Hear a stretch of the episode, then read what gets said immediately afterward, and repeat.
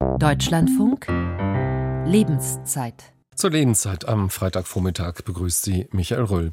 Können Sie sich vorstellen, auch im Rentenalter weiterzuarbeiten, egal ob Teilzeit, Vollzeit oder gar als Minijob? Gerade in Zeiten des Arbeitskräftemangels kommen immer mehr Unternehmen auf die Idee, ihren potenziellen Ruheständlern das Angebot zu machen, noch eine Zeit dran zu hängen und weiterzuarbeiten. Oder wenn man im Ruhestand selber ist, dann auch Arbeitnehmer und Arbeitnehmerinnen zurückzuholen, weil die Arbeit sonst nicht bewältigt werden kann. Doch ist das tatsächlich in allen Branchen gängige Praxis oder machen Sie die Erfahrung, dass in Ihrem Bereich immer noch starre Altersgrenzen gelten? Arbeiten im Ruhestand, unser Thema heute in der Lebenszeit. Dabei sind wir gespannt auf Ihre Erfahrungen. Liegt man noch Wert auf Ihre Mitarbeit im Ruhestandsalter? Wie intensiv ist das Nachfragen, ob Sie nicht doch noch ein paar Monate oder Jahre dranhängen könnten? Oder heißt es einfach, irgendwann ist Schluss? Rufen Sie uns an, schildern Sie uns Ihre Erfahrungen kostenfrei. Der Anruf 00800 4464 4464. Noch einmal 00800 4464 4464. Oder Sie schreiben eine Mail und zwar an lebenszeit.deutschlandfunk.de. Meine Gäste heute Morgen. Professor Dr. Ulrich Wallwey, Vizedirektor des Instituts für Arbeitsmarkt und Berufsforschung IAB in Nürnberg ist mit dabei. Herr Wallwey, guten Morgen. Ja, guten Morgen, Herr Röhl. Und Marc Elksnert. Er ist Beigeordneter unter anderem für Arbeitsmarktpolitik beim Deutschen Städte- und Gemeindebund. Herr Elksnert, guten Morgen auch Ihnen. Guten Morgen, Herr Rolf. Doch zunächst äh, begrüße ich am Telefon Peter Rubert. Er ist äh, Vermögensberater ähm, aus Monheim am Rhein. Herr Rubert, ich grüße Sie. Hallo, guten Morgen auch Ihnen. Schönen guten Morgen, Herr Röhr. Schönen guten Morgen in die Runde. Das, was ich von Ihnen weiß, Herr Rubert, ist, äh, dass Sie bald 67 Jahre alt werden und eigentlich im Ruhestand äh, sind. War das eine Zeit dieser Ruhestand, auf ähm, die Sie sich gefreut haben? Oder gab es immer schon den Gedanken, wenn meine Arbeit irgendwann mal weitergehen würde oder weitergegangen wäre, dann hätte ich nichts dagegen gehabt?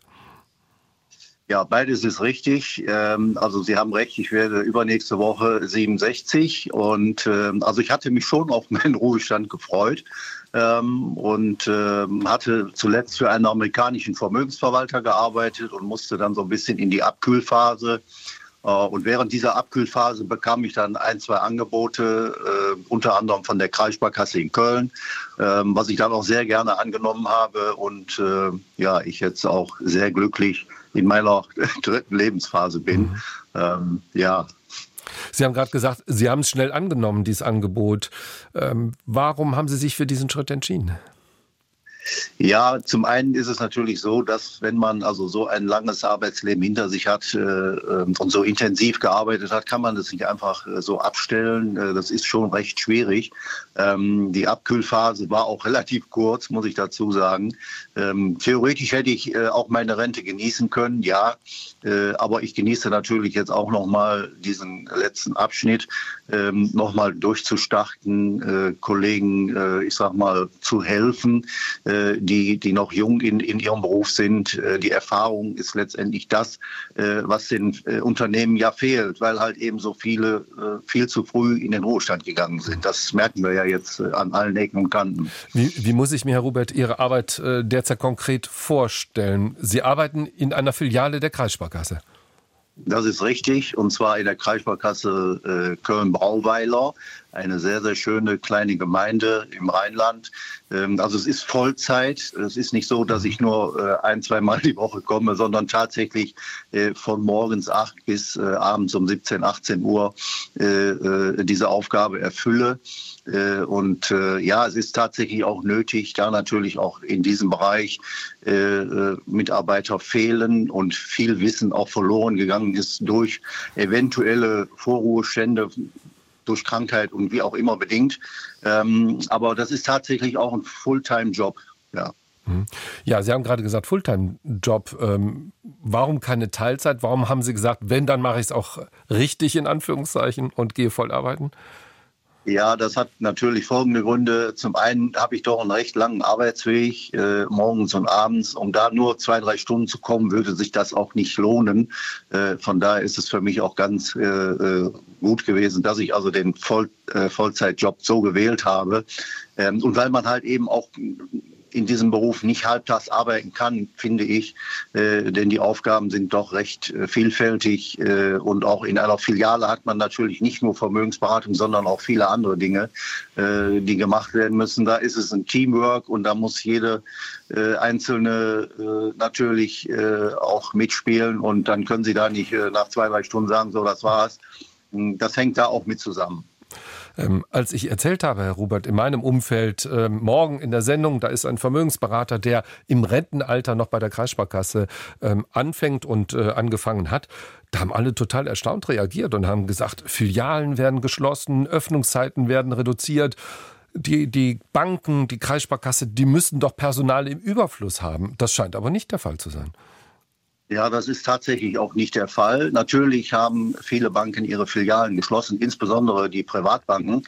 Äh, aber wir sind ja nun mal in einem öffentlich-rechtlichen Institut. Die Sparkassen haben also nicht äh, äh, den Willen, unbedingt alles zu schließen. Natürlich werden sie auch digitalisieren und auch äh, Videokonferenzen mit den Kunden abhalten, äh, digital beraten. Das ist richtig. Aber wir sind tatsächlich hier vor Ort äh, auch so aufgestellt, dass wir unsere Kundinnen und Kunden auch sehr persönlich beraten.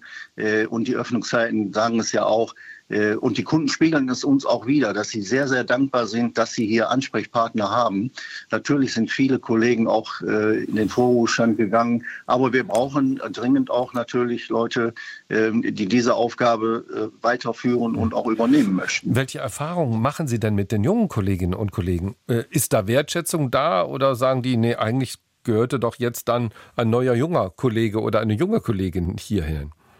Ja, das könnte man denken. Das ist aber tatsächlich nicht der Fall. Also die, die Erfahrung, äh, die meine Erfahrung, die ich jetzt in den letzten zehn Monaten gemacht habe, äh, ist wirklich die, dass wir uns gegenseitig äh, ergänzen. Das heißt also, die jungen Leute haben super gute Ideen, die man auch umsetzen kann. Ich habe natürlich die Erfahrung von 45 Jahren äh, im Beruf. Äh, wir ergänzen uns optimal und ich kann in keinster Weise sagen, dass irgendjemand mal gesagt hat, der Alte muss hier raus oder das ist irgendwie nicht, nicht in Ordnung. Nein, überhaupt nicht. Äh, also dieses Zusammenspiel von Jung und Alt, äh, das ist wirklich optimal. Ähm, und jeder sieht es ja auch. Also die Kunden sind total begeistert äh, und die kommen wirklich sehr, sehr gerne hier hin. Äh, und das ist einfach äh, wunderbar, dass es so funktioniert. Herr Robert, vielleicht noch eine letzte Frage. Haben Sie sich selbst eine Altersgrenze gesetzt? Äh, hat Ihr Arbeitgeber gesagt, also das geht jetzt nur für, ich sage, ein, zwei, drei Jahre? Oder ist da erstmal Open End in Anführungszeichen? Ja, letzteres ist wohl richtig, Open End in Anführungszeichen. Das heißt, äh, wenn natürlich unser Herrgott oben mitspielt, also Gott sei Dank bin ich gesund, habe auch eine Familie, die das alles komplett unterstützt. Ähm, und auch meine Frau mich natürlich da sehr unterstützt. Also ich habe mir kein Enddatum gesetzt. Nun muss ich aber sagen, das äh, ist wahrscheinlich auch äh, so bedingt, dass wir bei uns in der Familie, die Männer zumindest alle sehr, sehr lange gearbeitet haben. Äh, und natürlich äh, würde ich irgendwann auch mal ein Enddatum äh, ins Auge fassen. Aber das ist nicht geplant. und auch erstmal bin ich sehr, sehr dankbar, dass die Kreissparkasse mir so eine tolle Möglichkeit eröffnet hat ähm, und mich also hier tatsächlich noch wirken lässt. Ähm, ich gebe das einfach, Herr Robert, auch mal weiter in die Runde mit äh, hinein. Vielleicht auch mhm. erstmal Richtung Professor Wallwey. Herr Wallwey, ist das, was wir da gerade gehört haben, ist das mittlerweile ein zunehmender, sage ich mal zumindest Regelfall, dass äh, Arbeitgeber ganz aktiv auf Ruheständen dazugehen mit der Frage, willst du vielleicht doch noch eine Zeit dranhängen? Ja, das kann man so sagen. Das haben wir schon in den Zehnerjahren beobachtet und natürlich geht es am aktuellen Rand weiter, weil wir ja den von Herrn Rupert auch angesprochenen Fachkräftemangel haben. Es gibt ein hohes Interesse von betrieblicher Seite. Wir haben das auch mal ermittelt in Studien, dass die Betriebe rund ein Viertel der rentenberechtigten Beschäftigten halten. Wir müssen ja einerseits natürlich diejenigen sehen, die tatsächlich das Rentenzugangsalter erreicht haben, wie Herr Robert, genauso natürlich wie diejenigen, die potenziell in Rente gehen könnten, weil die Rente mit 63 für sie äh, auch maßgeblich ist nach 45 Jahren. Und wir sehen das vor allem auch in kleineren Betrieben, also dass da sehr stark das Interesse besteht, Leute zu halten. Und äh, die Betriebe sind auch jedenfalls in, nach unseren Daten auch relativ gesehen erfolgreich. Es ist nicht so, dass jetzt dann der größere Teil so agiert wie Herr Rupert, sondern die Betriebe berichten uns, dass vor allem kürzere und flexiblere Arbeitszeiten durchaus auch ein Argument sind, um dann äh, diejenigen, die sich bereits im Rentenalter befinden, auch halten zu können, beziehungsweise auch gewinnen zu können. Deswegen haben viele schon so etwas wie einen flexiblen Übergang, denke ich, auch im Blick. Das heißt, es ist eher so, dass Arbeitgeber auf Arbeitnehmer zugehen zu einem Zeitpunkt, wo sie noch nicht in Rente sind. Genau. Äh, und das, was wir gerade gehört haben, ist vielleicht doch eher die Ausnahme zu sagen, da ist schon jemand im Ruhestand, wie Herr Rupert, äh, und der Arbeitgeber sagt, Kannst du es dir vorstellen, vielleicht nochmal zurückzukehren? Genau, es gibt eigentlich drei äh, Konstellationen. Das eine ist tatsächlich, äh, Leute bleiben in dem Betrieb, in dem sie vorher tätig waren und werden dann in der aktiven Zeit noch angesprochen, so nach dem Motto, hast du nicht noch Interesse äh, weiterzumachen? Dann gibt es diejenigen, die wie Herr Ruppert quasi auch den Arbeitgeber wechseln äh, dann also im Grunde einen neuen, für einen neuen Arbeitgeber tätig werden. Und dann gibt es auch noch sozusagen sowas wie so eine Rückholaktion wo dann der, der bisherige Arbeitgeber sich dieser Person erinnert und sagt, boah, die war ja doch äh, relativ gut und äh, äh, ich gehe wieder auf diese Person zu und stelle sie auch ein. Da muss man allerdings auch sagen, das ist arbeitsrechtlich nicht so ganz ohne, weil da dann eben sozusagen ein Vorbeschäftigungsverbot auch gilt, gerade was befristete Arbeitsverträge angeht. Auch darüber müssen wir wahrscheinlich auch in der Sendung nochmal reden, dass es da auch ein paar Begrenzungen gibt, über die man einfach auch nachdenken muss, weil sie gerade für diese Gruppe nicht mehr so relevant sind. Nun haben wir eben gehört, Herr Robert hat gesagt, ich kann mir erstmal vorstellen, oder ich denke noch überhaupt nicht in Jahren, sondern ich kann mir vorstellen, Open End zu arbeiten. Ähm, ist das auch von Arbeitgeberseite durchaus auch immer oder oft gewünscht und gewollt? Ja, das ist, glaube ich, ein Punkt, über den man tatsächlich genau nachdenken muss. Ich glaube, da müssen sich beide Seiten immer in gewissen Abständen auch tief ins Auge schauen. Herr Rupert hat ja auch da sozusagen auf die Hilfe von oben gesetzt. Natürlich spielt äh, das Thema äh, Gesundheit äh, eine extrem große Rolle, auch die die geistige Flexibilität und so weiter. Klar ist, dass da irgendwo auch dann natürlich auch mal Grenzen sind und man da eine andere Situation hat als in der Zeit, sage ich mal, so zwischen 15 und, und 67 Jahren, wo das Thema nicht so eine große Rolle spielt. Also man muss, glaube ich, da auch von beiden Seiten aus die Möglichkeit haben zu sagen, ja, das geht jetzt noch weiter, ich möchte noch weiter oder es geht auch nicht mehr. Also ich glaube, dass das äh, schon nochmal ein wichtiger Punkt ist. Deswegen glaube ich, braucht es da irgendwo einvernehmliche, äh, sagen wir mal dann auch äh, Dinge oder Verabredungen, die, die dann auch für, für beide Seiten eigentlich auch die Möglichkeit äh, geben, also da aufeinander zuzugehen und dann auch gemeinsam Wege weiterzugehen, gegebenenfalls auch äh, Wege zu beenden, weil das, glaube ich, irgendwann sicherlich auch nicht mehr, nicht mehr produktiv ist. Mhm. Worüber wir gleich sicherlich auch noch reden müssen, äh, Herr Wallwey, das ist die Unterscheidung. Auf der einen Seite, ich gehe tatsächlich in Rente und arbeite weiter in welcher Form auch immer. Und das andere ist, ich verschiebe einfach meinen äh, Renteneintritt noch mal eine Zeit lang äh, auf, was ja auch, glaube ich, auch von Gesetzgeberseite her, Flexi-Rente wäre da so ein Stichwort, ja. was mir einfällt, was ja auch von dieser Seite aus her möglich ist. Aber wir wollen jetzt erstmal Herrn Elksnatt auch mit in die Runde mit hineinnehmen. Herr Elksnatt, Sie vertreten hier die Kommunen Deutscher Städte und Gemeindebund. Wie sieht es denn in Ihrem Bereich aus? Ist das, was wir von Herrn Rupert gehört haben, auch gängige Praxis in den Kommunen oder gibt es da durchaus Begrenzungen und äh, vielleicht Unmöglichkeiten, auch Mitarbeitende weiter und länger einzustellen? Schönen guten Morgen. Ich würde nicht sagen, dass es Unmöglichkeiten und Begrenzungen gibt, sondern ich glaube, in den vergangenen Jahren, so wie wir das auch zurückgespiegelt haben, ist es eher so, dass von dem Potenzial noch nicht so viel genutzt worden ist. Aber wir werden zunehmend in die Situation auch kommen, im öffentlichen Dienst natürlich, dass wir da dahin gehen und auch die älteren Beschäftigten länger äh, an uns binden wollen und äh, natürlich binden müssen, um eben auch das, was Herr Ruppert ja auch gesagt hat, äh, diese Wissen, das Wissen und die Perspektiven in den Verwaltungen auch halten zu können. Und ähm, wenn ich das mal an Zahlen auch so ein bisschen illustrieren kann, ähm, in den Kommunen bei den 1,6 ähm, Millionen Beschäftigten sind äh, 493 1000 äh, über 55 Jahre alt, also kommen in den nächsten zehn Jahren in die Verlegenheit, diese Diskussion führen zu müssen. Und da werden wir sicher auch bei der aktuellen Arbeitsmarktsituation in den Kommunalverwaltungen auch auf diese Beschäftigten mhm. verstärkt noch zugehen müssen. Das heißt, es ist heute selten noch gar keine Praxis, ähm, tatsächlich auch in den Städten und Gemeinden auch äh, Mitarbeiterinnen und Mitarbeiter zu bitten, länger zu bleiben? Es wird sicher auch vor Ort gemacht, aber es ist jetzt nicht so, dass wir sagen, das ist jetzt eine allgemeingültige, flächendeckende Praxis. Mhm.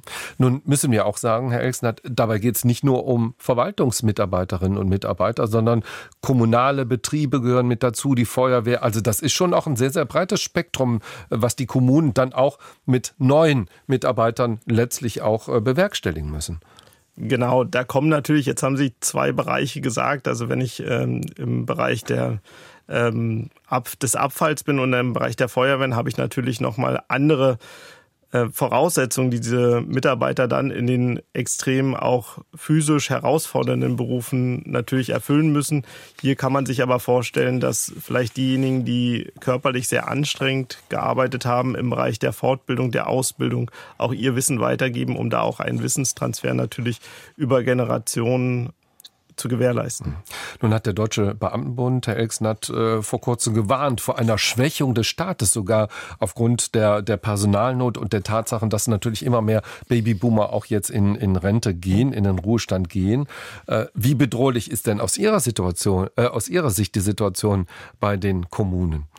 Ja, ich habe es ja gerade auch schon mal angedeutet. Mhm. Wir haben ja in den nächsten Jahren einen erheblichen ähm, Rückgang am Personal oder einen erheblichen Stellenpool, den wir nachbesetzen müssen auf einem, das ähm, wissen ja alle, Arbeitsmarkt, der aktuell nicht so viel hergibt, wie wir das vielleicht in den letzten 20 Jahren gehabt haben. Und da ähm, sehen wir natürlich auch, auch bei steigenden Aufgaben, die wir in den Kommunen zu bewältigen haben, äh, beispielhaft jetzt im Bereich der Kinderbetreuung, den Rechtsanspruch auf Ganztagsbetreuung angesprochen oder auch äh, kommunale Wärmeplanung und die Umsetzung dessen.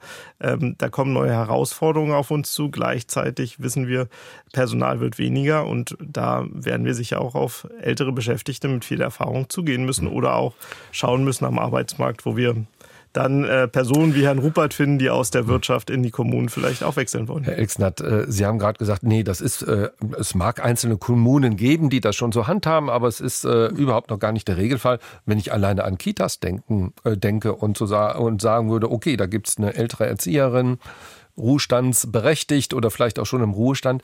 Äh, warum gibt es da noch kein breites Nachdenken auch in den Städten und Gemeinden äh, insgesamt auf, auf dieses Potenzial auch der Ruheständlerinnen und Ruheständler zuzugehen?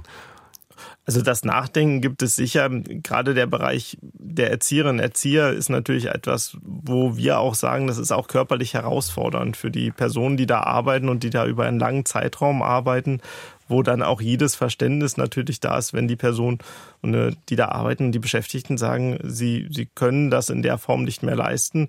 Äh, wir werden sicher auch langfristig, und das sieht man ja auch an vielen Stellenausschreibungen, die die Kommunen haben, sehr froh, wenn auch Beschäftigte natürlich sich länger äh, bereit erklären zu arbeiten, gerade in den Bereichen, wo wir erheblichen Personalmangel haben. Herr Wallweil, wir haben an dieser Stelle aber natürlich im Programm des Deutschlandfunks schon viel auch über den Arbeitskräftemangel ähm, gesprochen und die Tatsache, dass der immer noch mal verschärft wird, auch durch äh, viele Babyboomer, die jetzt in den kommenden Jahren auch in, in Rente gehen. Äh, vielleicht aus Ihrer Sicht noch mal mit Blick äh, auf das Institut für Arbeitsmarkt und Berufsforschung. Was kommt da auf uns, auf die Wirtschaft, auf uns als Gesellschaft zu in den kommenden Jahren? Ja, das kann man ziemlich klar sagen. Also wenn wir alleine schauen auf den demografischen Effekt, und, und Sie sprechen es ja auch direkt an, es gibt im Grunde eine ältere Kohorte, die in den in Ruhestand geht, die sehr, sehr stark besetzt ist, und es rückt eine jüngere nach, die eben deutlich geburtenschwach ist, könnte man sagen. Und von da aus gibt es natürlich erstmal Jahr für Jahr ungefähr ein Minus von 400.000. Das ist also schon eine mittelgroße Stadt, also man würde sagen auf jeden Fall eine Großstadt, die uns dann Jahr für Jahr am Arbeitsmarkt verloren geht und, und wir, worüber wir nachdenken müssen, ist eben und worüber wir auch dann, wo wir die Voraussetzungen verbessern müssen, also wo haben wir denn überhaupt Potenziale? Die liegen ansatzweise sicherlich noch im Bereich der Frauenerwerbstätigkeit, insbesondere was die Arbeitsstunden angeht. Die liegen natürlich auch im Bereich der Migration, was am Ende der stärkste Hebel ist. Die liegen aber auch und gerade im Bereich der Älteren, weil eben diese Gruppe der Babyboomer ist eine sehr starke. Und das Interessante an den Babyboomern ist meines Erachtens auch noch, dass diese Gruppe sehr stark profitierte von der Bildungsexpansion in den 60er und 70er Jahren. Also die hat eigentlich im Durchschnitt ein relativ hohes Qualifikationsniveau und hat auch, und das ist auch nochmal sehr wichtig, nach allen Erkenntnissen, wenn man jetzt Generationen vergleicht, auch eine hohe Arbeitsmoral. Auch dieser Begriff der sogenannten Workaholics ist ja genau von dieser Generation geprägt worden. Deswegen ist da natürlich schon etwas äh, zu holen. Also es zeigt ja auch das Beispiel von Herrn Rubert. Mhm. Also da sind erfahrene Leute, die natürlich gerne bereit sind, auch ihr Wissen weiterzugeben im selben Betrieb wie natürlich auch in anderen äh, Kontexten. Und wir wissen auch, vielleicht noch der letzte Punkt, der auch nochmal hier 呃 zumindest angesprochen werden muss. Wir haben auch Untersuchungen, die bei den Nichterwerbstätigen im Rentenalter versucht haben zu ermitteln, wie viele wären denn da eigentlich bereit, überhaupt eine Erwerbstätigkeit aufzunehmen. Und wir schätzen dieses Potenzial auf 15 bis 20 Prozent. Also von da aus reden wir ich, über nennenswerte Größenordnungen. Ich würde ganz gerne noch äh, Herrn Rubert noch einmal kurz äh, mit, mit hineinnehmen. Herr, Rubert, sind Sie denn die Ausnahme bei der Kreissparkasse oder haben Sie einen Überblick, dass es auch äh, an mehreren anderen äh, in anderen Filialen es durchaus äh, ähnliche Projekte auch gibt, nämlich Ältere auch zurückzuholen. Ja, also zumindest äh, ist mir äh, nicht bekannt, dass wir noch äh, einige andere Kollegen in meinem Alter haben. Ähm, kann aber sein, dass der eine oder andere sich gerade auch dazu äh, entschließt, wenn er weiß und gehört hat, äh, dass ich es so gemacht habe. Ähm, ja, ich würde mir das natürlich wünschen, weil ich sehe ja auch, dass wir tatsächlich den Fachkräftemangel vor uns herschieben. Ähm, und wir haben auch nicht genügend Nachwuchs. Äh, die Kreissparkassen haben da allerdings eine Ausnahmestellung und die Sparkassen, sie bekommen schon Nachwuchs, aber die anderen Banken, denke ich mal, da sieht es ein bisschen anders aus. Ähm, aber was mich in dem Zusammenhang auch noch ein bisschen interessieren würde. Wir, wir haben, wir haben noch 20 Sekunden, Herr Rubert, deswegen ganz okay. kurz. Okay, nein, dann das reicht dann nicht. Äh, das wäre ein bisschen längerfristig. Ähm, nee, das äh, okay, dann. Nee, wir, das. wir machen so. Wir, wir, wir lassen Sie noch drin. Nach den Nachrichten können Sie diese Frage noch stellen. Das wollen wir auf jeden Fall uns, uns nicht entgehen lassen. Überall erwünscht Fragezeichen Arbeiten im Rentenalter. Unser Thema heute 00800 4464 4464, falls Sie anrufen und mitdiskutieren wollen.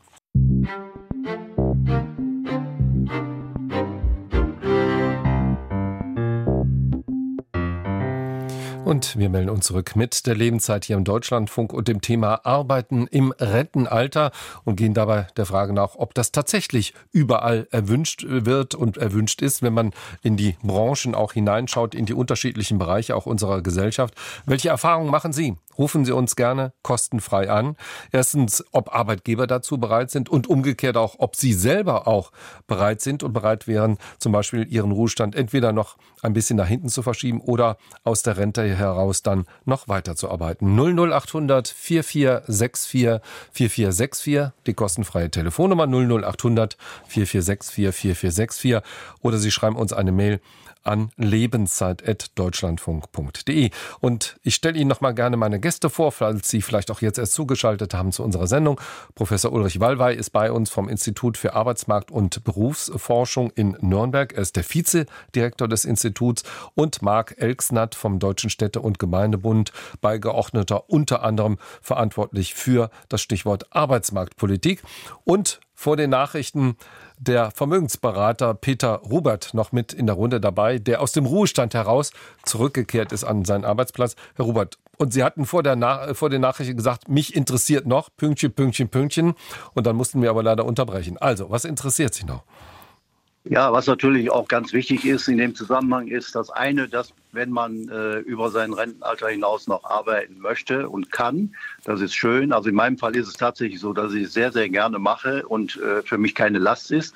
Aber auf der anderen Seite ist die Frage, wie sieht es steuerlich aus? Das heißt also, wenn jemand schon in Vollrente ist, so wie ich, und dann auch noch Vollzeit beschäftigt ist, dann können Sie sich ganz gut vorstellen, dass die Abzüge äh, da natürlich ein besonderes Thema sind und die Steuerklasse die höchste, äh, die man in Deutschland haben kann. Äh, das könnte für manche eine Demotivation sein, sich überhaupt dieses anzutun. Ähm, in meinem Fall ist es jetzt etwas anderes, äh, bin aber trotz alledem äh, gespannt, was unsere Bundesregierung aktuell aus diesem Thema macht. Denn soweit ich weiß, hat unser Finanzminister Christian Lindner ähm, vor einiger Zeit gesagt, dass wir natürlich diese Leute nicht bestrafen dürfen, wenn sie denn tatsächlich noch diesen Vollzeitjob machen oder mhm. auch Teilzeit. Ähm, und dann noch obendrein steuerlich bestrafen. Denn wenn Sie meine Abrechnung sehen würden, inklusive meiner Abrechnung äh, als, als Rentner, äh, dann würden manche wahrscheinlich äh, wirklich die Tränen kommen. Äh, und das ist ein Riesenpunkt, der, der muss geklärt werden, äh, denn sonst bekommen Sie wahrscheinlich äh, nur, nur ein paar Leute wieder zurück in das, in das Arbeitsleben, denn das ist für viele auch ein Riesenthema. Dazu passt interessanterweise, Herr Robert, auch eine Mail, die wir von Annette Hoffmann aus Berlin bekommen haben, die ähnlich Ähnliches äh, beschreibt, mit 72 Jahren auch, und die sagt auch, Zuverdienst, äh, da ist einfach die Steuer so hoch, dass das nicht gerade motivierend ist. Und sie sagte, ich wünschte mir, dass der Staat unseren Einsatz eher würdigt und bestärkt. So höre ich oft in meinem Umfeld, ach, das lohnt sich ja sowieso nicht. Herr Robert, erstmal herzlichen Dank, dass Sie uns geschildert haben von Ihren Erfahrungen auch zurück äh, aus dem Ruhestand äh, zur Kreissparkasse als Vermögensberater. Alles Gute Ihnen. Vielen, vielen Dank für die Einladung. Alles Gute in die Runde und bleiben Sie alle gesund. Dankeschön, ebenso. Wir gehen direkt Danke. weiter nach Thüringen. Da ist Cordula Engelhardt jetzt am Telefon. Frau Engelhardt, ich grüße Sie. Guten Morgen. Ja, guten Morgen. 75 Jahre alt, äh, das weiß ich. Äh, und was ich weiß, ist, dass Sie eigentlich seit zehn Jahren im Ruhestand sind oder sein müssten. Was stimmt? Was passt? Ja, nun muss man sagen, ähm, ich bin vielleicht nicht ganz so repräsentativ für das, was Sie jetzt hier ähm, bisher besprochen haben. Meine Biografie ist ein bisschen anders. Ich war 20 Jahre Lehrerin und bin dann in Zusammenhang mit den Veränderungen in Thüringen nach 1989 zunächst Schulrätin geworden und war dann seit 1992 im Thüringer Bildungsministerium für Grundschulen, Grundschulhorte und für Förderschulen zuständig. Und eigentlich hat mich in dieser Zeit immer, die Kinder haben mich eigentlich nie wirklich losgelassen. Und als ich dann pensioniert wurde und 2015 äh, durch die Flüchtlingskinder die Schulen große Herausforderungen hatten, habe ich mich dann gemeldet und habe fünf Jahre in Ilmenau an einer Grundschule mit Kindern äh, mit Migrationshintergrund gearbeitet mhm. und ihnen versucht, die deutsche Sprache und unser Leben ein bisschen näher zu bringen. Das ist dann durch Corona ein bisschen ausgebremst worden. Und nun bin ich nach Erfurt gezogen und habe mir überlegt, ich könnte das eigentlich wieder machen. Und nun hat sich das so ergeben, dass ich nun an einer Grundschule in Gispersleben, allerdings nicht Vollzeit, sondern nur an einem Tag in der Woche wieder in, mit Kindern mit Migrationshintergrund arbeite und dort den Deutschunterricht verstärke. Hm. Das haben wir eben von Herrn Rupert gehört, der gesagt hat, ich mache das Vollzeit, aber Sie haben ganz bewusst gesagt, ein Tag die Woche, das reicht. Ja, Mhm. Ja, das ist, äh, das ist auch so am Ende, das war ja auch schon in der Diskussion im Vorfeld so, man muss einfach schauen, wie man mit seinen Kräften und seinen Möglichkeiten haushalten kann.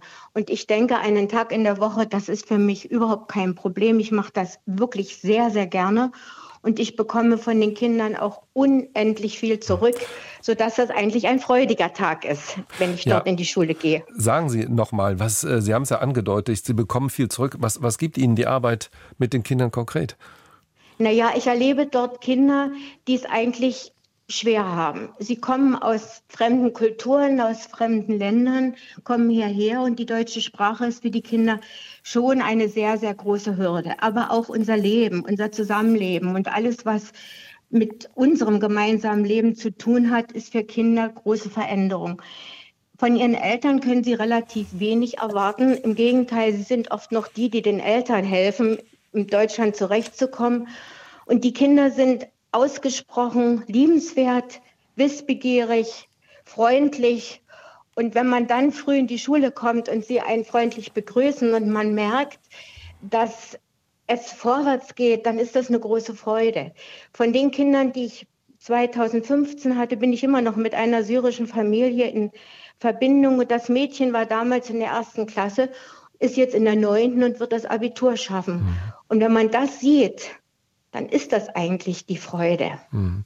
Das heißt, äh, Frau Engelhardt, es geht, so vermute ich das jetzt mal, es geht in erster Linie gar nicht ums Geld, sondern es geht Ach, darum, eine, eine, Aufgabe zu haben. Es geht um, ja. um Sinn, um ja. sinnerfülltes ja. Sein und Dasein. Äh, und das bekommt man natürlich über die Kinder auf jeden Fall auch zurück.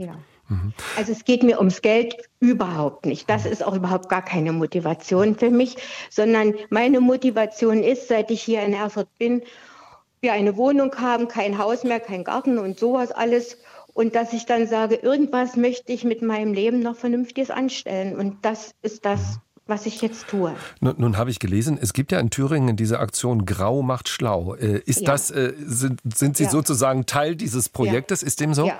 Ah, okay. Mhm. Ja, das ist so, weil in diesem Projekt Graumaschler, ich habe das anfangs auch gar nicht gewusst, ich bin dann durch Zufall dazu gekommen, ist es natürlich so, dass man auch äh, solche Teilzeitmöglichkeiten sich da eröffnen, dass, ähm, dass man Stellenanteile sozusagen bekommen kann und ja, und ich denke, dass das ein ganz gutes Modell ist, weil man eine Vollzeit, denke ich, das ist vielleicht in dem Alter, in dem ich bin, sowieso nicht mehr möglich. Aber auch kurz nach der Rente äh, wollen ja viele Lehrer nicht Vollzeit mehr arbeiten, sondern es gibt sicherlich den einen oder anderen, der sagt, auch so ein paar Stunden würde ich ganz gerne noch machen. Mhm. Frau Engelhardt, herzlichen Dank, dass Sie uns von Ihren Erfahrungen geschildert haben. Wie lange können Sie sich das vorstellen? Ich habe gesagt, 75 Jahre alt. Wir haben eben von Herrn Rupert gehört, Open End. Äh, wie, wie schätzen Sie es nee. ein? Also Open End ist nicht, aber es ist so, ich habe zunächst einen befristeten Arbeitsvertrag bis Ende des Schuljahres und ähm, dann werde ich mit der Schulleiterin und äh, wie ich mich dann fühle, ähm, entscheiden, ob ich das weitermache. Und wenn es mir so geht wie jetzt, dann könnte ich mir vorstellen, noch ein Schuljahr dran zu hängen. Aber man muss dann immer wieder von Zeit zu Zeit gucken, wie man das auch bewältigen kann und wie das auch Sinn macht. Frau Engelhardt, alles Gute Ihnen für Ihre Arbeit. Grüße nach ja, Thüringen. Ich bedanke mich ganz herzlich. Vielen Dank und Grüße an die Runde. Herr Wallwey, ähm, nun haben wir gerade unterschiedliche Bereiche gehört. Jetzt äh, in dem Fall ging es jetzt um das Thema Bildung, um das Thema Schule. Wir haben ja die Frage über unsere Sendung gestellt, überall erwünscht und haben schon gehört, auch von den Elksnat, naja, in den Kommunen, da ist das noch nicht gelebte Praxis, da gibt's wenn überhaupt, sage ich jetzt mal, so nachdenken darüber, dass, äh, dass es da eine Veränderung auch geben müsste. Wie sieht das denn in der Breite aus? Ist es immer noch nicht überall erwünscht, dass man da, wo es Bedarf vielleicht gäbe, äh, auf Rentnerinnen und Rentner, auf Ältere nicht zugeht? Ich, also aus meiner Sicht ist es so, dass das mehr und mehr Betriebe und mehr und mehr Sektoren natürlich als äh, wirklich auch als eine Möglichkeit auch in Erwägung ziehen. Wenn ich auf die Studien schaue, dann äh, ragen also drei Bereiche in besonderer Weise heraus, die auch äh, da auch besondere Engpässe haben. Das ist einmal der, der IKT-Bereich, also Informations- und Kommunikationstechnik. Dann das ganze Bereich so Gastgewerbe, die sowieso ja auch äh, enorme äh, Personalengpässe verzeichnen. Und auch die Bereiche Maschinen, Elektrotechnik, Fahrzeuge. Und letztlich natürlich auch die sozialen Berufe. Im weiteren Sinne gehörte ja das auch dazu, jetzt was Frau Engelhardt ähm, mhm. auch an der Stelle angesprochen ähm, hat. Und ich glaube, es ist nochmal ganz wichtig zu unterscheiden äh, zwei Personengruppen. Und das finde ich hat das Beispiel von Frau Engelhardt auch nochmal sehr, sehr deutlich gemacht. Der größere Teil derjenigen, die im Rentenalter äh, noch erwerbstätig sind, äh, für die ist, sind soziale und persönliche Motive das, äh, sagen wir mal, Treibende. Das ist der Spaß an der Arbeit, das ist der Kontakt zu anderen Menschen, das ist der Wunsch nach einer sinnvollen Aufgabe. Ich glaube, das haben wir eben auch sehr schön gehört an dem Beispiel. Aber es gibt in einem gewissen Umfang natürlich auch Personen, für die das finanziell von Bedeutung ist. Und hier wissen wir beispielsweise, dass das für Frauen gilt, die eben häufiger als Männer auf Hinzuverdienst äh, zur Altersrente angewiesen sind, weil sie nicht immer sozusagen einen Rentenanspruch aufgebaut haben, der dann, äh, sagen wir mal, in dem Sinne existenzsichernd ist oder der noch das eine oder andere äh, extra auch ermöglicht. Ich glaube, das muss man, das gehört zur ganzen Wahrheit mit dazu. Eben. Und wenn man sich die Renten insgesamt anschaut, dann muss man sagen, ist das für viele, viele überlebensnotwendig, äh, dass sie tatsächlich auch noch im Rentenalter auch dazu verdienen. Und wenn es ein Minijob auch ist. Vielleicht, Herr Wallwey, Stichwort Minijob und darüber in Richtung ähm, auch äh, Steuer nochmal gehen. Ähm, ist das ein Thema Besteuerung, was wir eben von Herrn Rubert gehört haben, dass ähm, das schon ein Stück demotiviert ist, wie vielleicht Arbeit dann auch gleich, mit gleichzeitiger Rente besteuert wird? Ja, also das ist schon äh, mit zu beachten, weil es gibt ja zwei Teile dann. Ich habe ja dann zwei Einkommen. Ich habe ja einmal die Rente, äh, die ja dann schon äh, ausgezahlt wird, und ich habe andererseits natürlich dann die Erwerbstätigkeit. Bei der Erwerbstätigkeit ist es so, wenn, die, wenn sie abhängig ist, dann zahle ich ja die Lohnsteuer. Bei der Sozialversicherung ist es so, Äh, da kann ja auch ein Interesse sogar bestehen, weiter rentenversichert zu sein, weil die Möglichkeit tatsächlich ja besteht, dann den Rentenanspruch mhm. auch weiter aufzubauen. Aber das muss nicht sein. Das muss nicht sein. Mhm. Ähm, und die, Krank die Arbeitslosenversicherung ist nicht mehr fällig, weil die jetzt in dem Sinne gar nicht mehr so richtig zum Tragen kommt. Das Wichtige aber, worauf Herr Ruppert aufmerksam gemacht hat, ist ja, dass die Rente selbst über den Ertragsanteil auch sozusagen noch mit äh, besteuert wird. Und insofern habe ich dann immer auch schon ein Einkommen sozusagen, was bis dato ja nicht durch eine Lohnsteuer, durch eine laufende Lohnsteuer, also sozusagen dann auch vorausgezahlt wird, sondern ich habe dann im Grunde am Ende des Jahres spätestens dann auch noch eine Lohnsteuernachzahlung zu erwarten, die einfach aus der Rente resultiert und die dann in den folgenden Jahren meistens zu Vorauszahlungen führt. Also das, das ist natürlich ein prinzipieller Aspekt, inwieweit will ich Rente noch besteuern. Ich kann natürlich jetzt nicht dahergehen, das wäre schon aus Gleichbehandlungsgründen schwierig, dass ich eine Gruppe, die nicht erwerbstätig ist, dass da die Rente mhm. steuerpflichtig ist, aber bei der Gruppe der Erwerbstätigen äh, wäre das äh, dann steuerfrei, das, äh, die Rente. Ne? Das, das ist, sagen wir mal, wahrscheinlich kaum darstellbar. Man müsste sich da dann eben Dinge überlegen, wie ich sozusagen vielleicht dann äh, nochmal Ermäßigungen, Freibeträge oder sowas schaffe, gerade für Rentnerinnen und Rentner, die, die da tätig sind. Aber Sie verstehen ja dieses, diese Gleichbehandlungsproblematik, die darin steckt, dass ich Sachverhalte nicht unterschiedlich handhaben kann. Ich würde befürchten, dass sofort äh, Leute dann auch äh, klagen würden und wahrscheinlich das Ganze auch äh, dann am Ende bis zum Bundesverfassungsgericht ginge und wahrscheinlich dann schwierig wäre, das durchzuhalten. Herr Ilksnatt, äh, vielleicht schauen wir noch mal ganz kurz, bevor unser nächster Hörer, Herr Rasche, dann auch hier zu Wort kommen äh, soll, noch mal kurz auf die Erfahrung auch im Bereich der, der Städte und Kommunen. Die eine Seite ist, dass man natürlich als Arbeitgeber die Voraussetzungen überhaupt dafür schafft, äh, dass Menschen im Rentenalter äh, noch Arbeit auch bekommen, Arbeitsangebote auch gemacht werden. Das andere ist natürlich, dass äh, Arbeitnehmerinnen und Arbeitnehmer sagen, ja, ich kann mir das auch vorstellen. Da gibt es durchaus ja Untersuchungen mit Blick auf die Babyboomer, die da nicht, äh, die doch eher davon ausgehen, dass viele sogar, bevor sie eigentlich äh, in dieses Regel-Eintrittsalter auch kommen, Renteneintrittsalter auch kommen, schon in Rente gehen wollen. Welche Erfahrungen machen Sie bei den ja. Kommunen? Wollen Menschen eher früher raus aus dem Beruf? Also ich glaube, das kann man jetzt gar nicht so pauschal sagen. Es gibt sicher auch eine Gruppe, das wird der Professor Walwey auch wissen, die einfach sagt, okay, ich habe jetzt meine Lebensarbeitszeit erfüllt. Ich möchte jetzt auch gerne mich dem neuen Lebensabschnitt mit anderen Zielen und anderer Ausgestaltung widmen. Und es gibt Frauen äh, wie Herrn Rupert oder Frau Engelhardt, die aus unterschiedlichen Gründen sagen, ähm, auch im öffentlichen Dienst natürlich, ähm, nein, gerne möchte ich noch weiterarbeiten und gerne möchte ich diese sinnstiftende Tätigkeit, ähm, Walwey hat es ja auch gerade gut gesagt, ähm, diese Gründe, die ja dafür bekannt, äh, bei den Silver, Silverworkern, die man da immer nennt, also keine Langeweile im Ruhestand, die Gewissheit weiterhin gebraucht zu werden, sinnstiftende Tätigkeiten nachzugehen. Ich glaube, das sind natürlich auch Sachen, die wir im öffentlichen Dienst auch sehen und die wir auch bei unseren Beschäftigten natürlich sehen, ähm, wo wir durchaus noch ein Potenzial haben, dass wir auch in den nächsten Jahren heben werden müssen. Herr Rasche, ich grüße Sie. Guten Morgen. Guten Morgen, hallo. Bernd Rasche aus Münster. Was sind Ihre Erfahrungen? Arbeiten Sie schon? Sind Sie schon im Ruhestandsalter äh, und arbeiten noch, so muss man ja dann äh, sagen, oder tun Sie sich schwer damit? Ja, also ich bin 67, bin seit zwei Jahren in der Rente. 35 Jahre habe ich angestellt gearbeitet, durchaus auch in guten Positionen EU-Projekte geleitet. Musste dann aber leider feststellen, dass wenn man sich jenseits der 50 bewirbt, massive Schwierigkeiten hat, angestellt zu werden wieder. Also ich war so Mitte 50 und habe auch übrigens für den Deutschlandfunk mal, ich war lange Jahre nebenberuflich auch freier Journalist, auch für Sie, für den DLF, habe auch zu dem Thema recherchiert und in der Plattform Xing haben wir auch mal ein Forum gehabt, wo also Menschen so ab Mitte 50 sich auch bitter beklagten, dass sowohl in der Verwaltung als auch in den Wirtschaftsetagen eben nicht wirklich der Schalter umgelegt worden ist.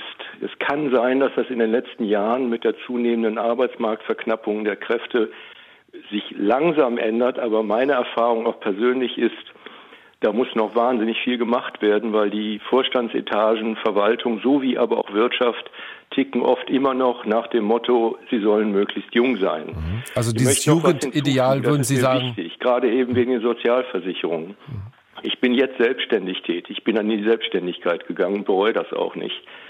Aber, also ich arbeite neben meiner Rente weiter, ja, selbstständig. Sicherlich auch finanzielle Gründe, aber auch weil ich nicht zu Hause sein will und weil es mir Spaß macht. Aber man muss wissen, wenn man als Selbstständiger noch neben der Rente selbstständig arbeitet, dann schlägt die Krankenversicherung voll zu.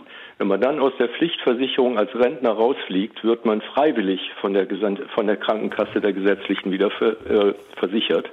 Und dann kommt man irgendwann an die Frage, warum arbeitet man eigentlich noch neben der Rente? Okay, weil es einem Spaß macht, weil dann nämlich die Steuer und die Krankenversicherung nochmal richtig zuschlägt. Und das ist eigentlich ein Unding. Also das, was wir von der Besteuerung gehört haben, das gilt dann auch aus Ihrer Sicht dann auch nochmal für, für die Krankenversicherung. Wenn Sie einen ähm, bestimmten Satz überschreiten dann neben der Rente, äh, sagt die Krankenkasse irgendwann, okay, Sie können weiter bei uns versichert bleiben, klar, aber Sie sind dann nicht mehr pflichtversicherter Rentner, Sie sind jetzt freiwillig versichert. Und da kommt alles, was Sie verdienen, in einen großen Topf. Und dann schießt die Krankenversicherung richtig nach oben. Sie haben eben dieses Jugendideal äh, nochmal angesprochen. Haben Sie vielleicht nochmal ein Beispiel, wo, wo Sie das ganz deutlich auch erlebt und, und äh, gespürt haben? Ja, ich hatte ein Vorstellungsgespräch, da war ich so 56 als Pressesprecher, ich sage jetzt nicht wo, aber bei einer kassenverärztlichen Vereinigung. Da wurde ich eingeladen, weil eine Dame im Vorstand mich gerne haben wollte, jedenfalls im Gespräch. Und ein anderes Vorstandsmitglied, ein Arzt, äh, der hat also ganz deutlich in seinen Fragen gemacht, dass er mich eigentlich wegen des Alters nicht haben wollte. Er sagte zum Beispiel einmal, Herr Rasche, ich sehe ja, dass Sie unglaublich qualifiziert sind. Ich bin promoviert. Sie haben ja viel Erfahrung. Langweilt Sie das dann nicht hier, sowas hier zu machen, ein Pressesprecher? Dann habe ich geantwortet und dann kam die nächste Frage. Naja, aber wollen Sie sich das in Ihrem Alter den Stress noch antun? Ja, das war deutlich. Herr Rasche, ich gebe das jetzt mal weiter, auch in Richtung äh, von Herrn Wallwey. Bleiben Sie gerne noch in der Leitung, äh, wenn Sie möchten. Herr Wallwey, ähm, ist das so, auch wenn wir reden ja heute natürlich jetzt nicht über 56-Jährige, sondern über die, die zumindest im potenziellen Rentenalter auch sind, gibt es dieses Jugendideal dann an vielen Stellen und kann man sich das überhaupt noch leisten auf Dauer? Das kann man sich sicherlich nicht mehr leisten auf Dauer, aber die Fakten äh, bestätigen Herrn Rasche. Wir gucken uns ja nicht nur sozusagen die Erwerbstätigkeit im Rentenalter an, natürlich auch die Erwerbstätigkeit der Älteren. Wir haben einen unglaublichen Aufwuchs gesehen bei den erwerbstätigen Quoten der 55 bis 64-Jährigen. Die sind momentan so ungefähr bei 70 Prozent. Wir haben in den letzten 20, 25 Jahren 30 Prozentpunkte dazu gewonnen. Nur was ganz wichtig ist, das ist vor allem dadurch entstanden, dass Personen oder Beschäftigte in ihren Betrieben geblieben sind, also länger geblieben sind und weniger Vorruhestandsmöglichkeiten in Anspruch genommen haben, während sich bei der Wiedereinstellung kaum etwas geändert hat über die Zeit. Das klingt jetzt ein wenig widersprüchlich, aber das sind tatsächlich die Fakten. Also solange Sie sozusagen noch in dem Unternehmen sind, äh, Ihre, Ihre Produktivität, Ihr Einsatz, Ihre Erfahrung und so weiter gewürdigt wird, ist alles in Ordnung. Aber sobald Sie, und genau das hat ja Herr Rasche äh, unterstrichen, sobald Sie natürlich mal irgendwo raus sind und einen Neuanfang starten wollen, gibt es eine gewisse Zurückhaltung auch der Unternehmen, genau solche Argumente, wie ihm dann ja auch dann im Vorstellungsgespräch genannt werden.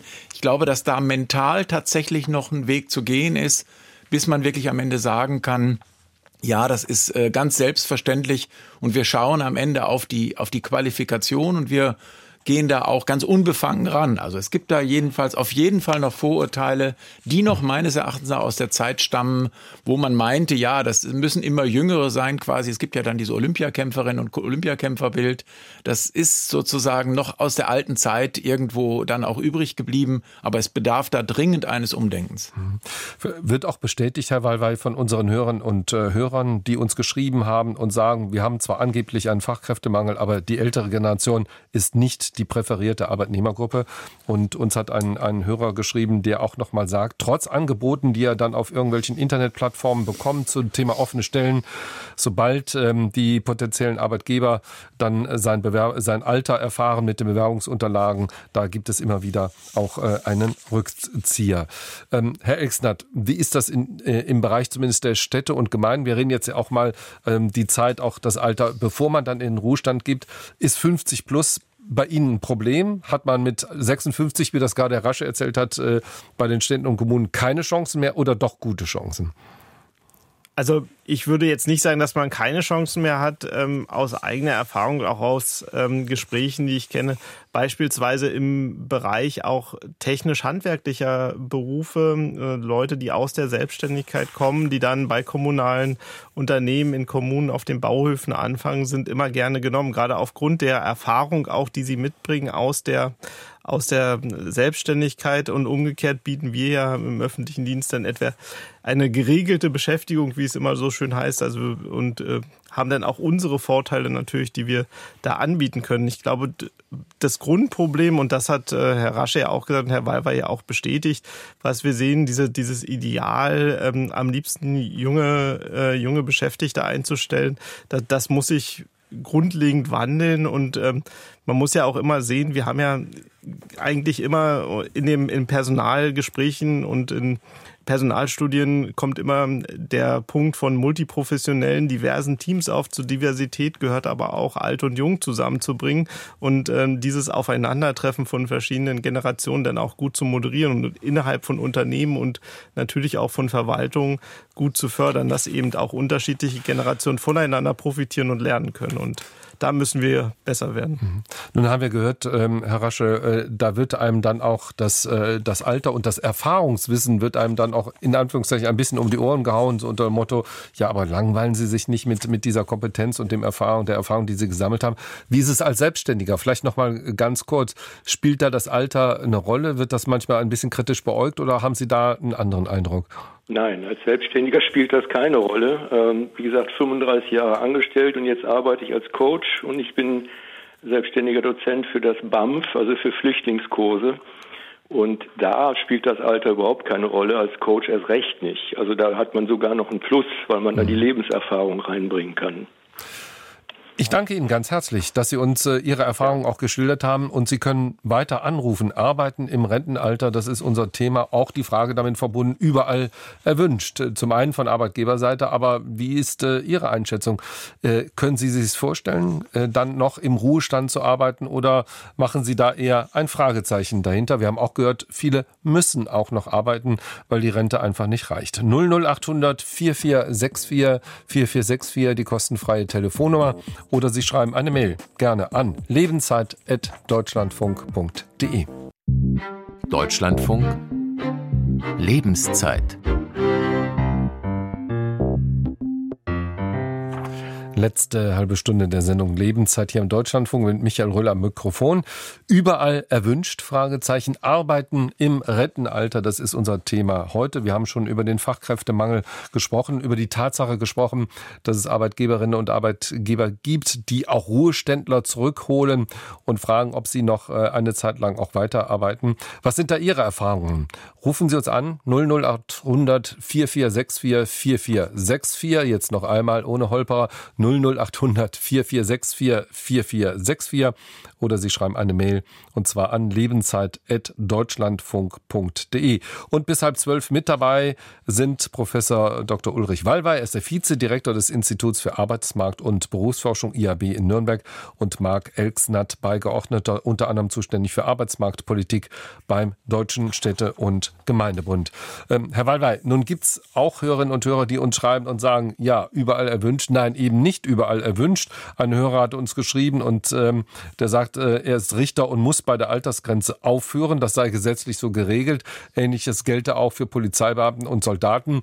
Und er verweist zum Beispiel in Richtung USA, wo man als Richter am obersten Gerichtshof auf, äh, äh, am obersten Gericht auf Lebenszeit und zwar ohne Altersgrenze äh, weiterarbeiten kann. Gibt es aus Ihrer Sicht definierte Bereiche, wo klar ist, irgendwann ist mit dem Erreichen auch der Altersgrenze ist Schluss und man muss in Rente gehen?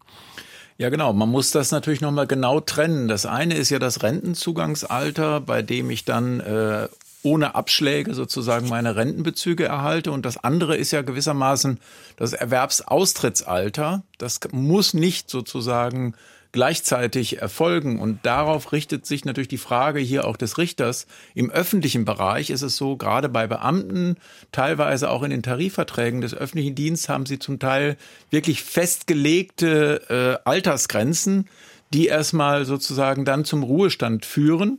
Und insofern demnach auch erstmal keine Alternativen äh, zulassen. Gleichwohl muss man sagen, auch da hat sich der öffentliche Dienst, äh, sagen wir mal, auch bewegt. Also Herr Elstner wird das sicherlich bestätigen können, dass man dort auch unter Ausnahmebedingungen dann auch äh, Personen auch weiter beschäftigen kann. Da muss, das muss man aber speziell begründen. Also man müsste dann sagen, da sind noch vielleicht bestimmte Gerichtsfälle sozusagen äh, im Laufen, wo man sagen muss, da, da wäre dieser Richter dann auch unbedingt also auch noch äh, dann auch einzusetzen. Äh, also das sind sozusagen die Bedingungen. Also da ist man meines Erachtens noch sehr, sehr vorsichtig äh, und auch sehr, sehr restriktiv. Und das ist der Bereich, wo ich sagen würde, wo am stärksten solche äh, Begrenzungen tatsächlich auch auch existieren. Gleichwohl muss man natürlich sagen, dass Personen, die ein relativ hohes Qualifikationsniveau haben, das gilt für Richter, gilt auch für mich als äh, Wissenschaftler, die, die haben sozusagen auch, das sehen wir in unseren Daten, ja in viel stärkerem Maße erst schon mal ein, die, das lange Erwerbsleben natürlich auch äh, sozusagen dann auch haben äh, können. Und auf der anderen Seite sind das auch diejenigen, die dann häufiger auch noch im Rentenalter auch tätig sind, weil sie vielleicht an anderer Stelle auch noch ihre Qualifikationen zum Einsatz bringen können. Das hatten wir ja sowohl von ähm, am Anfang gehört von Herrn Rupert wie auch dann äh, von Frau Engelhardt.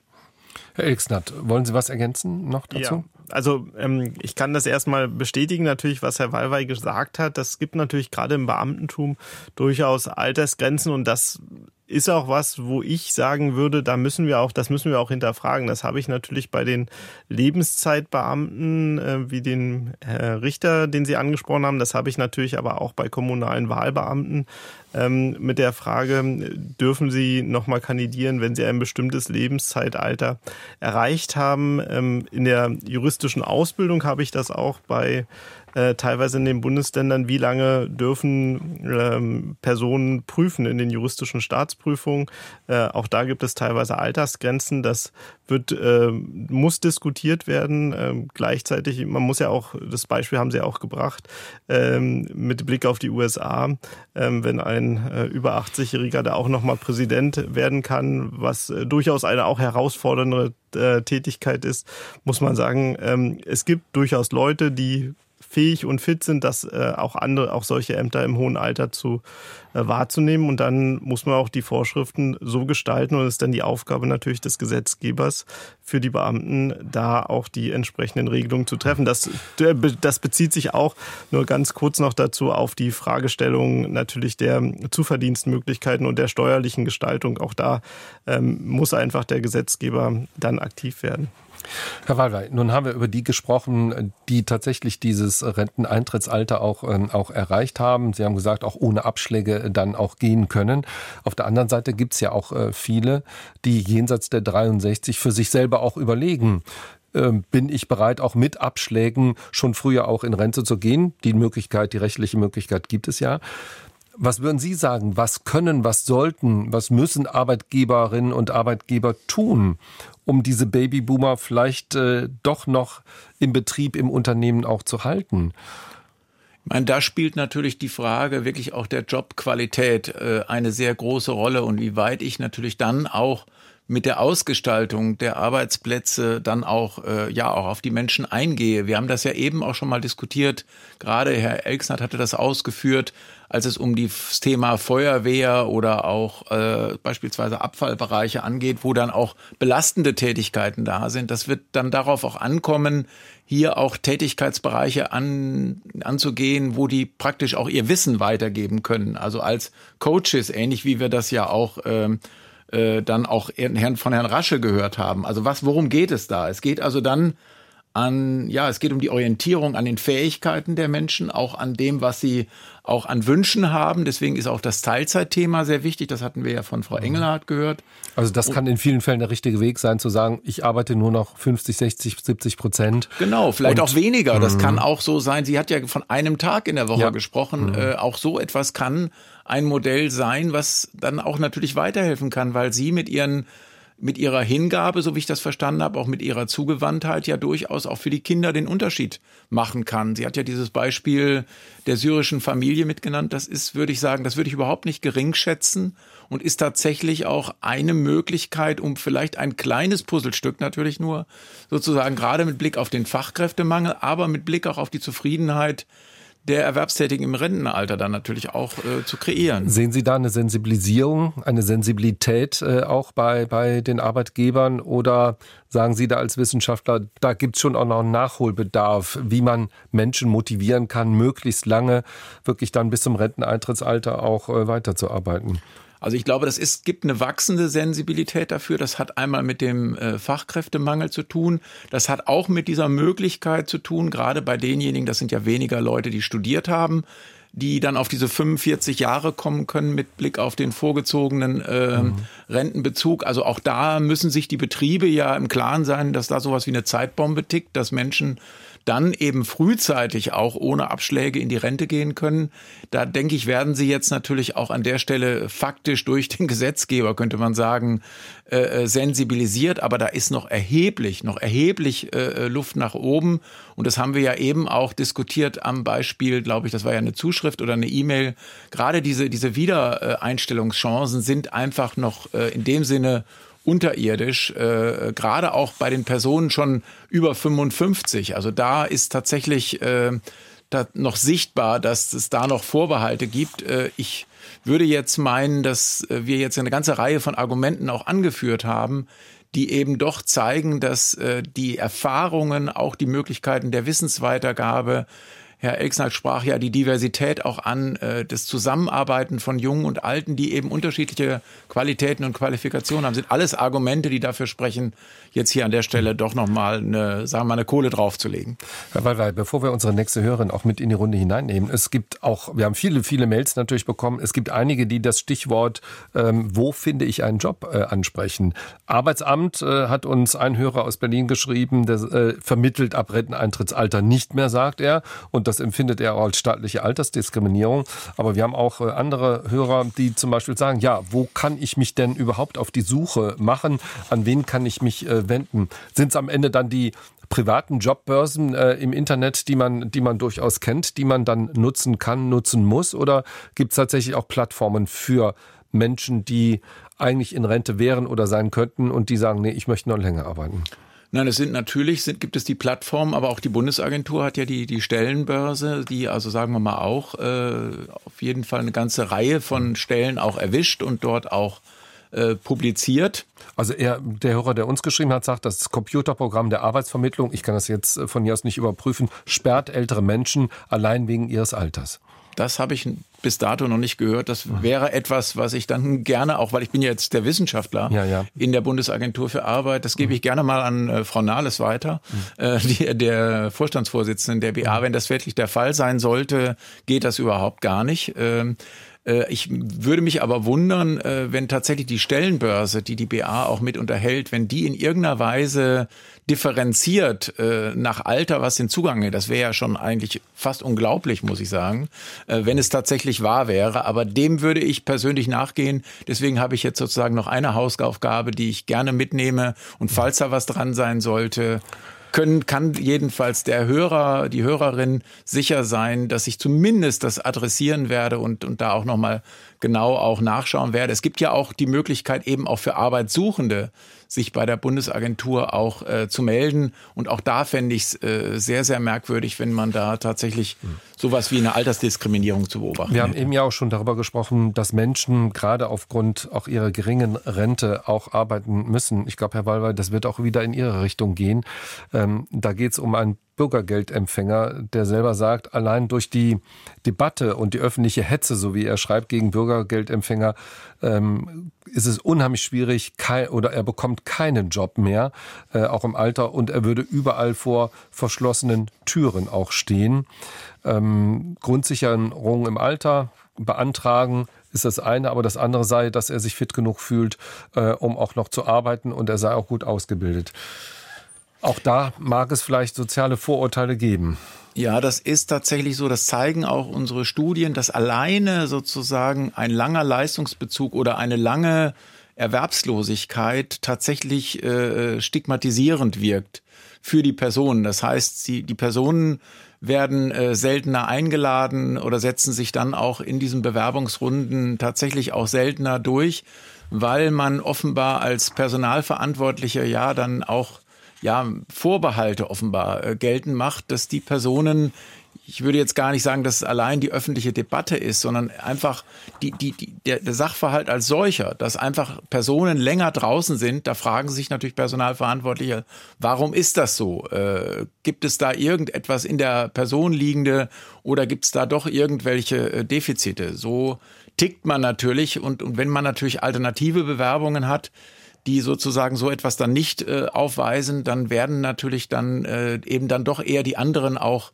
äh, ausgewählt. Also das ist sicherlich etwas, was wir, was wir in den Daten, in Statistiken sogar signifikant sehen, dass das, äh, dass man das auch nur bestätigen kann. Hier wird es natürlich darauf ankommen, dass die Personen Gelegenheiten bekommen, durch Praktika, durch, durch Hospitationen, durch Betriebskontakte einfach auch zeigen zu können, äh, was sie tatsächlich auch drauf haben.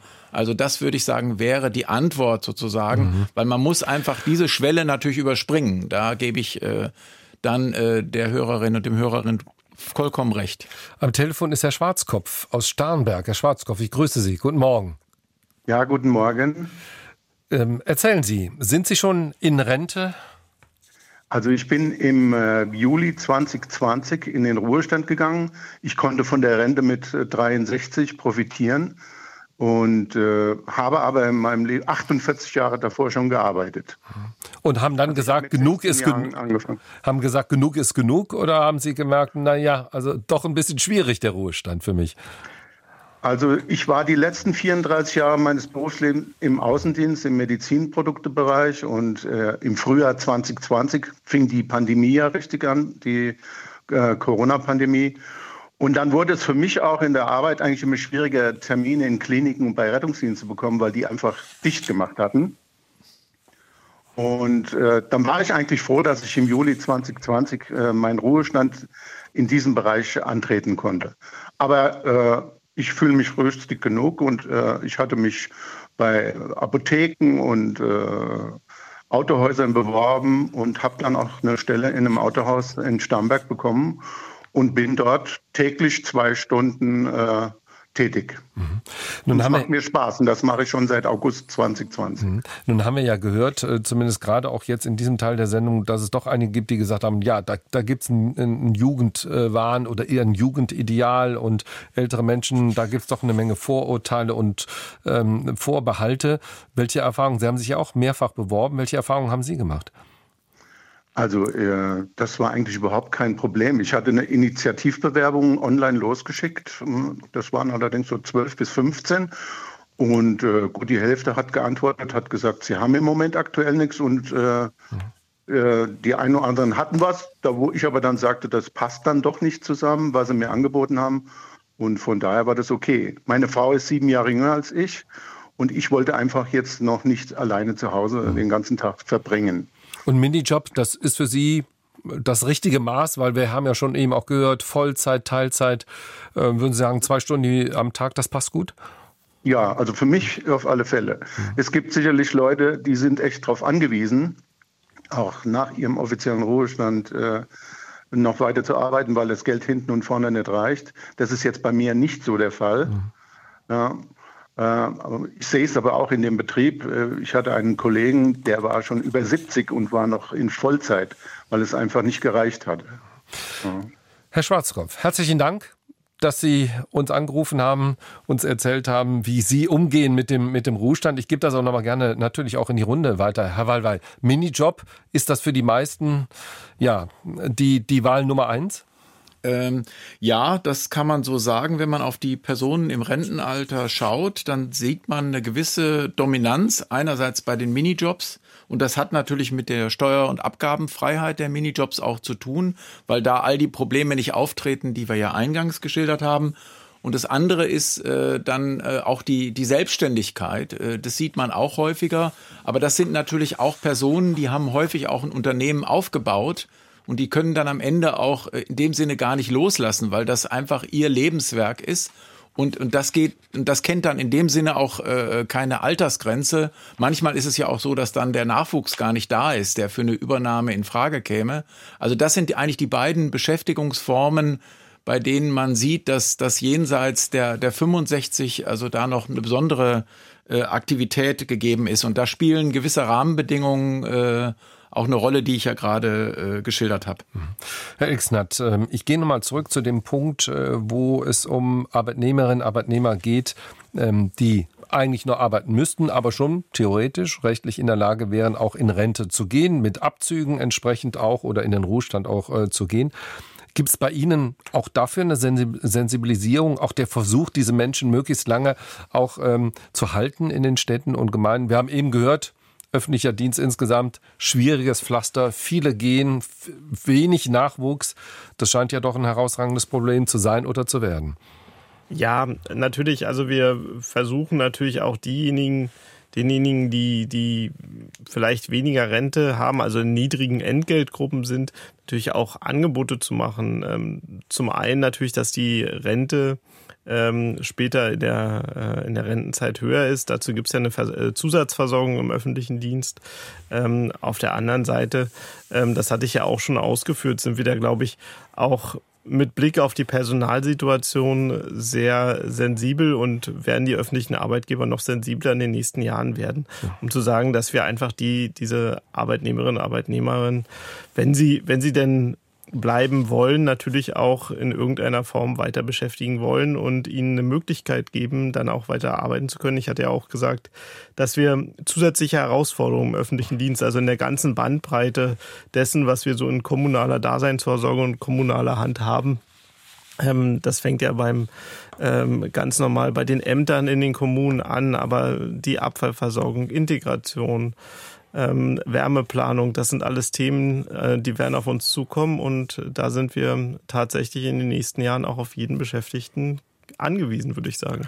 Wir gehen jetzt noch mal nach Reinickendorf. Da ist Frau Braum am Telefon. Frau Braum, ich grüße Sie. Ja, guten Tag. Hallo. Ich lese 76 Jahre alt, stimmt das? Ja, das ist richtig. Mhm. Ich bin mit 65 in die Rente gegangen und arbeite jetzt schon das elfte Jahr weiter in dem Einzelhandelsunternehmen, in dem ich beschäftigt war. Hm. Und ich muss sagen, es ist etwas, was mir finanziell, aber auch, ähm, sagen wir mal, seelisch sehr gut bekommt. Machen Sie das äh, auf, auf äh, Minijob-Basis oder Teilzeit, Vollzeit, haben wir ja eben auch schon gehört? Ja, ich mache es auf Minijob-Basis und äh, kann immer in Absprache mit meinem Betrieb meine Arbeit zur Verfügung stellen und auch einteilen. Und ich muss sagen, in diesem Betrieb sind jung und alt beschäftigt und das ist eine sehr gute Variante, denn wir Älteren ähm, können von den Jungen viel mitnehmen, aber auch die jungen Leute haben ein Ohr für uns Ältere oder für uns Alte. Und das passt sehr gut zusammen.